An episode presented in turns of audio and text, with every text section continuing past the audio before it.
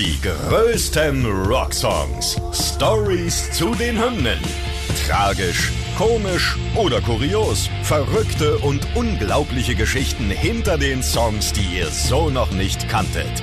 Ihr hört einen Original-Podcast von Radio Bob, Deutschlands Rockradio. Mit Saskia Schenk. Und mit mir, Andrea Schmidt. Heute Purple Rain von Prince.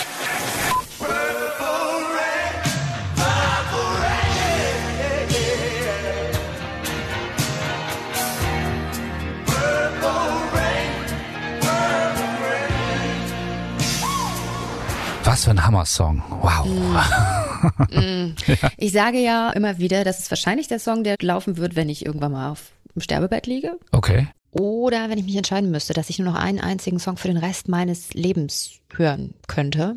Wahrscheinlich Purple Rain von Prince. Es ist auch eine schöne Nummer. Ähm, ich, mein letzter Flohmarkt, den ich besucht habe, um auf Plattensuche zu gehen, da sprang sie mir entgegen, Purple Rain, denn ich hatte diese Platte noch nicht. Ich, ich habe von Prince 1999 ähm, ein paar andere Sachen, aber die Platte einfach noch nicht. Und dann sprang sie mich an. Das Cover war ziemlich zerschlissen, aber die Platte an sich tadellos, drei Euro. Und ah, lege ich wirklich sehr, sehr gerne auf mein Tor ins Plattenspiel. Also von daher, und vor allem dieser Song natürlich. Es Ja. ist schon acht Minuten 40 lang. Ja, kann man nicht meckern. Da hat er alles gegeben. Und wir wollen mal gucken, wie es eigentlich zu diesem Song gekommen ist und was das Besondere daran ist. Die harten Fakten.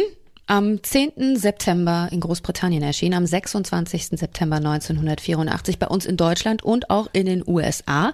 Als dritte Single aus dem Soundtrack Purple Rain hat es nie bis auf Platz 1 der US-Singlecharts geschafft. Finde ich ist übrigens eine Frechheit eigentlich.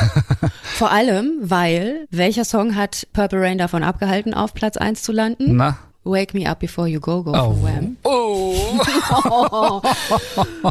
Fies. Ja, Aber äh, zwei andere Singles, die vorab eben veröffentlicht wurden, haben es auf Platz 1 geschafft. Und damit ist Prince etwas gelungen, was sonst nur Elvis Presley und den Beatles gelungen ist, nämlich ein Nummer 1 Album zu haben mit Purple Rain, eine Nummer 1 Single aus Purple Rain und einen Nummer 1 Film in den USA an den Kinokassen. Und das Bemerkenswerte auch an dem Album als Soundtrack ist, dass es, obwohl der Film noch gar nicht draußen war, der ist erst einen Monat später in die Kinos gekommen, sich allein am ersten Tag 1,3 Millionen Mal verkauft hat. Also alles, was schon gepresst war, war innerhalb von drei Tagen ausverkauft. Sowieso auch der Film war ja ein Riesenerfolg. Acht Millionen hat er am ersten Wochenende eingespielt. Insgesamt fast 80 Millionen. Und das, obwohl keiner vorher dran geglaubt hat. Es war eine Low-Budget-Produktion und niemand wollte den so wirklich machen. Ich war ja ganz erstaunt bei der Recherche jetzt dazu, zu diesem Ganzen. Ich habe Ja. mal gedacht, bei Prince fängt mit Purple Rain irgendwie alles an, denn so habe ich ihn kennengelernt. Gucke ich meine Platten durch oder gucke mir die Recherche durch und dann sehe ich, 1999 war davor. Das habe ich aber auch schon viel länger auf Platte als eben jetzt auf dem Flohmarkt gekauft, äh, Purple Rain. Und ich finde auch, das Cover von 1999 sieht eigentlich viel moderner aus als das von Purple Rain wiederum. Und das äh, finde ich völlig krass, dass der in den USA ja schon ja ein Superstar war. Fünf Alben hatte er da schon draußen. Und 1999 war da halt sein großer Durchbruch. Ne? bei uns total unbekannt, als er eben dieses Album rausgebracht hat. Aber eben mit dem steigt er dann auch in die deutschen Charts ein und mit dem wird er dann ja auch wirklich zum Weltstar, kann man sagen. Also das ist das Album und auch dieser Song, der ihn nach ganz nach oben gebracht hat. Er wollte ja ein bisschen rockiger werden. Auf 1999, wirst du ja bestätigen können, ist er das schon geworden. Auf jeden Fall. Und Purple Rain, also das ganze Album, war halt so diese Pop-Rock-Rakete, die ihn nach oben gebracht hat. Und er wollte auch mainstreamiger werden, endlich mal bei den großen AC-Radios gespielt werden. Das war damals in den 80ern für schwarze Künstler noch schwierig. Ihm ist das hin und wieder schon mal gelungen, zusammen mit Michael Jackson, aber halt nie so so richtig. Und da hat ihm sein Bandkollege aus The Revolution, Dr. Fink, einen Tipp gegeben. Ja, zur damaligen Zeit war äh, Prince mit The Revolution auf Tour und sie haben auch immer wieder Bob Seger gesehen mit seiner Silver Bullet Band. Und äh, diese Shows hat sich Prince angeschaut. Ähm, die Fans liebten Bob Seger, das hat er bemerkt. Und dann hat er sich gefragt, ja, woran liegt das denn eigentlich? Und dann fragt er halt äh, den Keyboarder, Dr. Fink. Und der sagt zu ihm, ey, Seeger macht Mainstream-Pop-Rock-Balladen.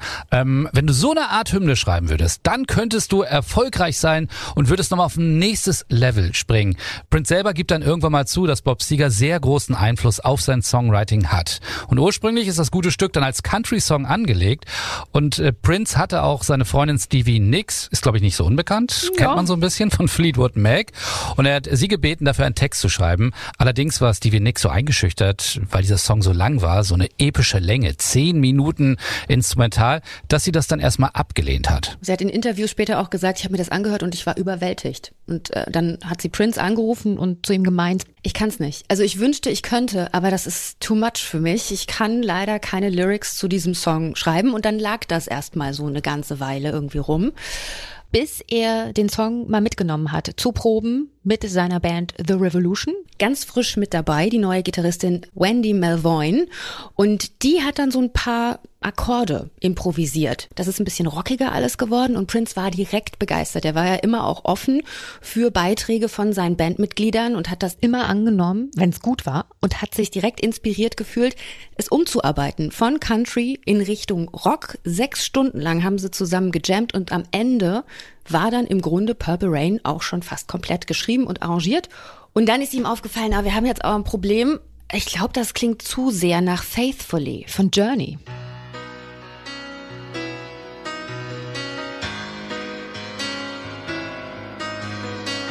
Die hatten da kurz zuvor, noch im selben Jahr, mit einem riesigen Hit gehabt und er dachte, der Akkordwechsel, der erinnert mich irgendwie zu sehr dran.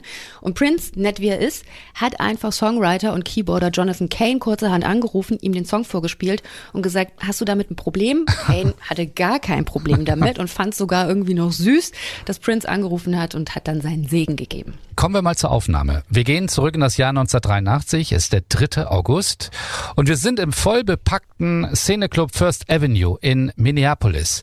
Dort veranstaltet Prince vor 1500 Menschen ein Benefizkonzert für das Tanztheater dort, wo seine Band bereits Unterricht genommen hat, als Vorbereitung eben auf den Film. Und er meint, das ist eine perfekte Gelegenheit, auch mal ein paar neue Songs für das Album zu testen. Drei werden dann genommen für das Album. Und zwar neben Purple Rain, Baby, I'm a Star und I Would Die For You. Und ist dann auch der erste Auftritt der neuen Gitarristen Wendy Melvoin. Purple mhm. Rain ist ja, so wie wir ihn kennen, schon sehr sehr, sehr lang, aber die ursprüngliche Version, die dann im Abend gespielt worden ist, die ist sogar noch länger, 13 Minuten und 40 ja. Sekunden. Ich habe mir das angeguckt. Es gibt ja bei YouTube eine Aufnahme von diesem Abend, also richtig krisselig. Da musst du, da musst du eine Lupe nehmen, um irgendwas zu erkennen von der Bildqualität. Aber das ist die Version, die damals zum allerersten Mal in der Öffentlichkeit gespielt wurde. Ein bisschen geschnitten und ein bisschen überarbeitet, aber gar nicht mal so viel am Anfang etwas weg, eine Strophe, ein Refrain weg und dann sind noch Streicher draufgelegt worden. Das ist richtig geil, diese Version zu sehen. Und ich muss ja sowieso immer heulen, wenn ich Purple Rain höre oder sehe. Ich weiß nicht warum, ich reagiere körperlich, weil ich das so toll finde. Und ich habe geheult wie ein Schlosshund, als ich mir dieses Video angeschaut habe. Und am Ende sagt Prince halt auch noch so süß, We love you very, very much. Good night. Und das ist die Aufnahme, die es dann tatsächlich auf das Album geschafft hat. Warum gibt's überhaupt so eine gute Aufnahme damals äh, vor diesen 1500 Leuten? Weil Prince damals eine mobile Aufnahmeeinheit zum Konzert bringen lassen hat, den Black Truck, der Record plant und das war eine der besten, die es zu der Zeit überhaupt auf der Welt gegeben hat. Also von daher auch diese gute Qualität. Vor Ort ist dann beim Konzert auch der Regisseur vom Purple Rain Film mit dabei, Albert Magnoli. Und er geht danach backstage und sagt zu Prince, das war der Song, den wir noch brauchten. Prince hatte Magnolia 100 Songs zugeschickt im Vorfeld für den Soundtrack. ja. Purple Rain war da noch nicht mit dabei. Und Magnoli meinte so, wir brauchen noch so eine Hymne, ne? so, so, so ein Herzstück, das, was dann der absolute Höhepunkt auch im Film ist. Und an dem Abend hat er es erkannt, Purple Rain ist es. Und der Film hatte ja noch keinen Namen zu dem Zeitpunkt. Prince meinte dann, ja, dann soll der Film aber auch Purple Rain heißen. Und so war die Sache geritzt. Ja, dann kommen wir mal zum Film vielleicht ganz kurz. Denn du hast ihn gesehen. Ich habe ihn noch nie ja. gesehen, muss ich sagen. Aber nur natürlich als totaler Prince-Fan, wie du dich ja. gerade outest, äh, hast ihn natürlich gesehen. Worum geht's da eigentlich?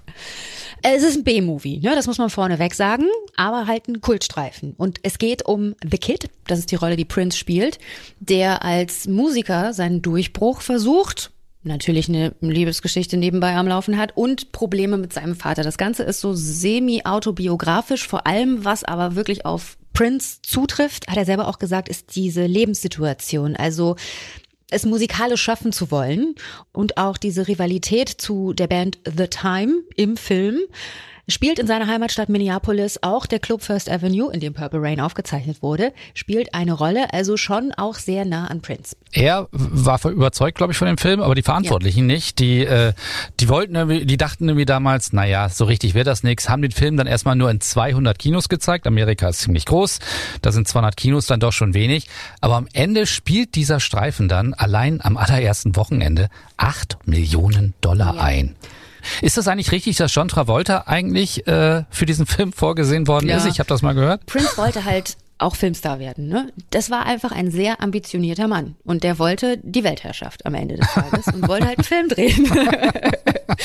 und dann hat er so ein überschaubares Budget gekriegt, weil sich alle dachten, da wird eh nix. Dann kamen die ersten Skripte, die waren noch komplett anders im Vergleich zu dem, was dann als Purple Rain am Ende rauskam. Und da hat man auch gesagt, ja, vielleicht sollte dann John Travolta die Hauptrolle übernehmen, weil ne, der zieht ja vielleicht Leute äh, ins Kino. Nee, Prince spielte natürlich selber die Hauptrolle und das Ganze hat sich dann auch erst entwickelt, als er den Regisseur Albert Magnoli kennengelernt hat. Der war frisch aus der Filmschule rausgefallen, hat Prince auf eine nächtliche Spritztour mitgenommen und gesagt, hier guck mal, ich stelle mir das vor und lass mich doch bitte mal das Drehbuch überarbeiten und am Ende kam Purple Rain raus. Also der Film ist ein Riesenerfolg, äh, die Platte ist ein Riesenerfolg, der Song ist ein Riesenerfolg. Und Prince sagt dann auch mal, in gewisser Weise hat mir Purple Rain Angst gemacht. Es ist wie Ballast, den ich in mir trage und nicht mehr loswerde, solange ich Musik mache. Ja, er war halt ein schüchterner Typ auch, ne? Er hat die Musik für die Musik gemacht und nicht für den Erfolg, obwohl er ja auch eigentlich gerne erfolgreich werden wollte. Also da war so ein bisschen gespalten, was das angeht. Er wollte halt auch nicht festgenagelt werden auf diesen einen Song, weil er ja immer weiter Musik gemacht hat, unendlich viel Musik gemacht hat und halt auch kreativ frei bleiben wollte. Und das war dann eben wie so ein Stempel. Aber da konnte er nichts machen. Am Ende ist dieser Song sein ganz großes Vermächtnis, das auch alle kennen. Also Purple Rain auf der Liste der 500 besten Songs aller Zeiten auf Platz 18. Das Album steht auf der entsprechenden Liste auf Platz 8. Und bei den 500 besten Soundtracks hat Purple Rain sogar auf Platz 2 geschafft. Und natürlich dürfen wir nicht vergessen, hat der Soundtrack auch einen Oscar gewonnen. Ne? Original Song Score, einfach weil so geil. Es ist einfach einer der Songs, die ewig bleiben. Denn auch 23 äh, Jahre später zum Beispiel reißt das Teil noch alle mit. Bei der Halbzeitshow von Prince beim Super Bowl 2007 mm. gilt auch für viele als die beste überhaupt und das kann ich nur unterschreiben. Das war die Show, wo es, glaube ich, nach 50 Jahren oder in 50 Jahren äh, das erste Mal geregnet hat in einer Halbzeitshow. Und jetzt könnten viele Musiker in dem Augenblick vielleicht so ein bisschen in Panik geraten, was passiert. Aber er hat das Ganze natürlich eingebaut in diese Show. Ja. Ah, diese Tänzer haben weiter getanzt. Er hat weiter seine Show abgeliefert. Und ich glaube, alle hatten Gänsehaut und der Regen war sehr willkommen in dem Augenblick. Ja. Und alles ist dann so in, in lila erleuchtet, ne? Durch den Regen, der runtergefallen ist, die Lichter. Äh, muss man sich mal angucken, wenn man das noch nicht gemacht hat auf YouTube. Nur Prince kann sowas. Also als wäre es mit Absicht passiert. Überhaupt äh, ist das, glaube ich, der Song, den jeder, der mal beim Prince-Konzert gewesen ist, live erlebt hat. Denn mit 1024 Aufführungen ist er mit Abstand der meisten gespielte Prince-Song. Dahinter folgt dann der Song Kiss mit mal gerade 760 Aufführungen. Und es ist tatsächlich auch der allerletzte Song, den er jemals live performt hat. Bei seinem letzten Konzert im April 2016 war Purple Rain die Zugabe. Eine Woche später ist er gestorben. Die größten Rocksongs. Stories zu den Hymnen. Ihr wollt mehr davon? Bekommt ihr jederzeit in der MyBob-App und überall, wo es Podcasts gibt. Und die geballte Ladung an Rocksongs gibt's nonstop in den über 40 Rockstreams, in der App und auf radiobob.de. Radio Bob. Deutschlands Rockradio.